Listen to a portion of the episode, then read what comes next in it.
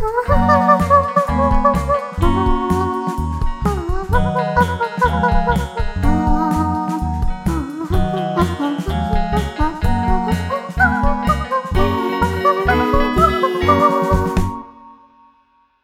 安安，欢迎收听北岸小宇宙。本节目分享另一平行宇宙里的一界龙头奇闻异事，给各位增广见闻，轻松一下。如有雷同，你就知道你并不孤单哦。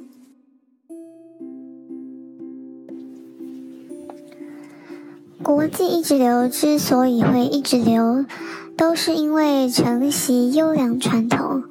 用多且零碎的纸张填满其实没有很大的工作桌，来制造一个好像很认真上班的假象。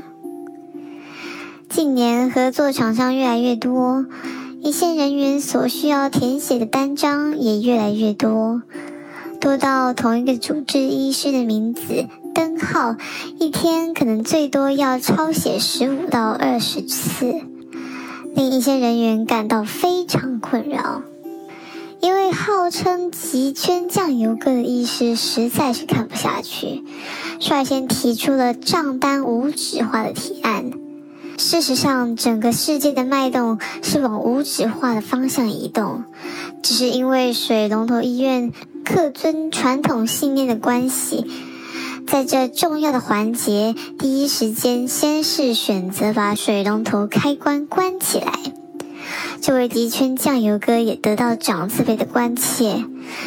你好像很关心我们一线人员呢，哈哈，其实也还好。在无纸化执行前，医院在还未确定系统是否适合一线操作时，就已经重金买下这套。电子化对账式器人系统，目的为何不得而知。虽然酱油哥持续强调以改变最少习惯为前提，一线人员仍然被迫面对各式各样的挑战。合作厂商方面的问题，产品条码扫不出来，有些植入物未设定到套组。常见单上条码注明不清，甚至以为医生不会使用某些品项，就没有附上该条码，实在该打。软硬体方面的问题，植入物不能带入记录，只要最后主刀医师及手术排程医师灯号不同，结束的时间就无法带入此系统。或是直接秀 service unavailable 宕机罢工。在处理这些电脑问题时，同时还要手写账单，双轨并行，不能马虎。一线人员除了纸本抄抄写写、电脑敲敲打打之外，还有一项长字辈都忘记的业务：照顾病人上下 table。其实，在人才流出计划和挫折教育上线之后，许多一线人员已经强到不需要吃隐语分身药丸，就可以产生兼看别间的影子和分身们。分身一写又多又厚的纸本记录和账单，分身二做又荡又慢的电子记录和账单。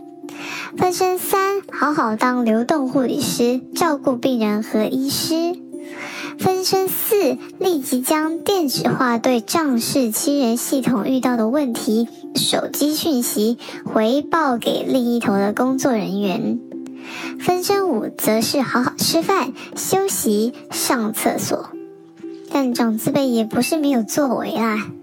为了赶在评鉴之前，让电子化对账式七人系统正式上线，叫各颗粒的各自想出帮厂商及资讯系统抓漏的好方法。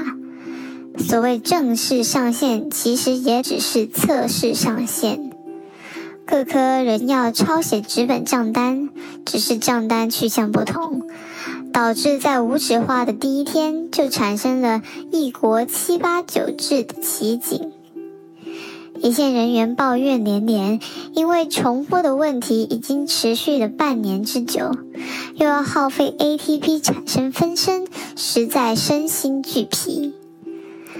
得到的回复，半年走来始终如一，像是这个问题还在了解中。OK，了解，我在查原因。嗯，这个提示会再做修正，会尽快联络厂商。已联系业务，已转达给业务。好，我研究一下。已联络内勤，如此的回复内容。不想浪费力气除错的一线人员，向酱油哥请愿阶段性除错，却得到：如果不继续进行，那就像盖了一半的高铁，我们就永远只能搭复兴号了。好啊。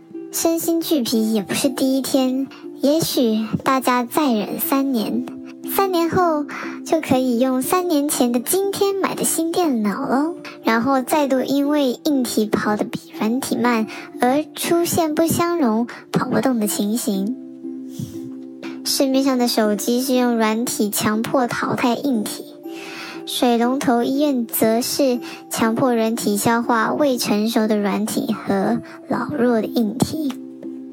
以上就是今天的北蓝小宇宙，我们下期见，拜拜，谢谢惠顾。